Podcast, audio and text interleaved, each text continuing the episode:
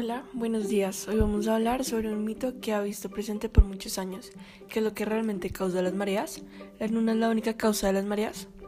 Hicimos estas preguntas a 25 personas de edades diferentes y que viven o han vivido en partes costeras del país u otros lugares para ver estos que pensaban sobre el mito. 20 de estas están en contra de la afirmación de que solo la luna causa las mareas, sustentando con ideas como que el clima, la fuerza gravitacional, la actividad sísmica y las corrientes oceánicas también pueden afectar las mareas. Además, muchas de estas personas no sabían las causas de las mareas, pero aún así estaban en desacuerdo. Por otro lado, cinco de las personas que preguntamos creen que la luna sí es la única fuerza que afecta a las mareas. Ahora vamos a presentar algunos argumentos que prueban que la teoría de que la luna, si bien es la causa principal de las mareas, no es la única pero no sin antes definir qué son las mareas.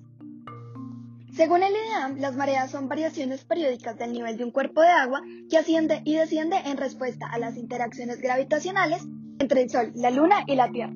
En sí, de esta definición podemos concluir que la Luna no es la única que causa las mareas. La fuerza de atracción gravitatoria que ejercen las masas de la Luna no es la única fuerza gravitacional que recibe la Tierra. El Sol también ejerce fuerza gravitacional sobre la superficie de la Tierra actuando de forma combinada con la fuerza de inercia que genera la rotación de la Tierra y que conocemos como fuerza centrífuga y producen la marea. A pesar de que el Sol ejerce menos fuerza a comparación de la Luna, también afecta a las mareas. La gravedad del Sol y la Luna atraen el agua de los océanos y su influencia provoca las mareas. Asimismo, el clima y la geografía de los lugares, como la presencia de relieves, el material en la Tierra, la cantidad y salinidad del agua y cantidad de agua en el territorio, hacen que el agua se mueva de forma rápida o lenta creando diferentes tipos de mareas. Una marea alta se puede ver influenciada por estas características geográficas y ya que de estas dependen las corrientes oceánicas, personas que dijeron que las corrientes oceánicas afectan la marea están en lo correcto. Estos argumentos están apoyados por la ley de gravitación universal, la cual establece que los cuerpos, por el simple hecho de tener masa, experimentan una fuerza de atracción hacia otros cuerpos con masa denominada fuerza gravitatoria o fuerza gravitacional.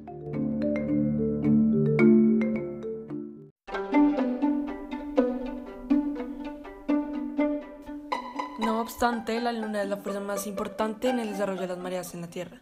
La Luna tira de los océanos hacia ella y hace que la Tierra se abulte ligeramente. Este abultamiento crea las mareas, pero las mareas que tenemos se deben a que la Luna está donde está. Si estuviera más cerca, la fuerza estaría mayor. Las mareas bajas serían más bajas, las altas harían desaparecer las ciudades costeras. La Luna crea una fuerza gravitacional muy grande al estar muy cerca de la Tierra. Si no existiera la Luna, las olas como las conocemos no existirían, pero tendríamos un olaje suave por la fuerza gravitacional del Sol hacia la Tierra, que comparando con las mareas actuales no se considera una marea en sí. Como dijimos anteriormente, el Sol cumple un papel en la creación de las olas, pero la fuerza que esta genera es mínima al estar mucho más lejos a comparación de la Luna. Y la marea sería aproximadamente de un tercio de lo que genera la Luna. Además, la posición de la luna y sus caras también afectan la intensidad de las olas. Y por eso en las noches suele haber mayor actividad en la marea al estar en ese punto más cerca a la luna. Mientras que el clima y la geografía afectan la marea, estas suelen ser por mano del hombre. El cambio climático y las alteraciones cerca del océano o adentro de este han venido alterando las mareas a través de los años. Este, al ser un cambio producido por la mano del ser humano, mostraría que la única fuerza natural que realmente llega a afectar en grandes proporciones la marea es la fuerza gravitacional de la Luna hacia la Tierra.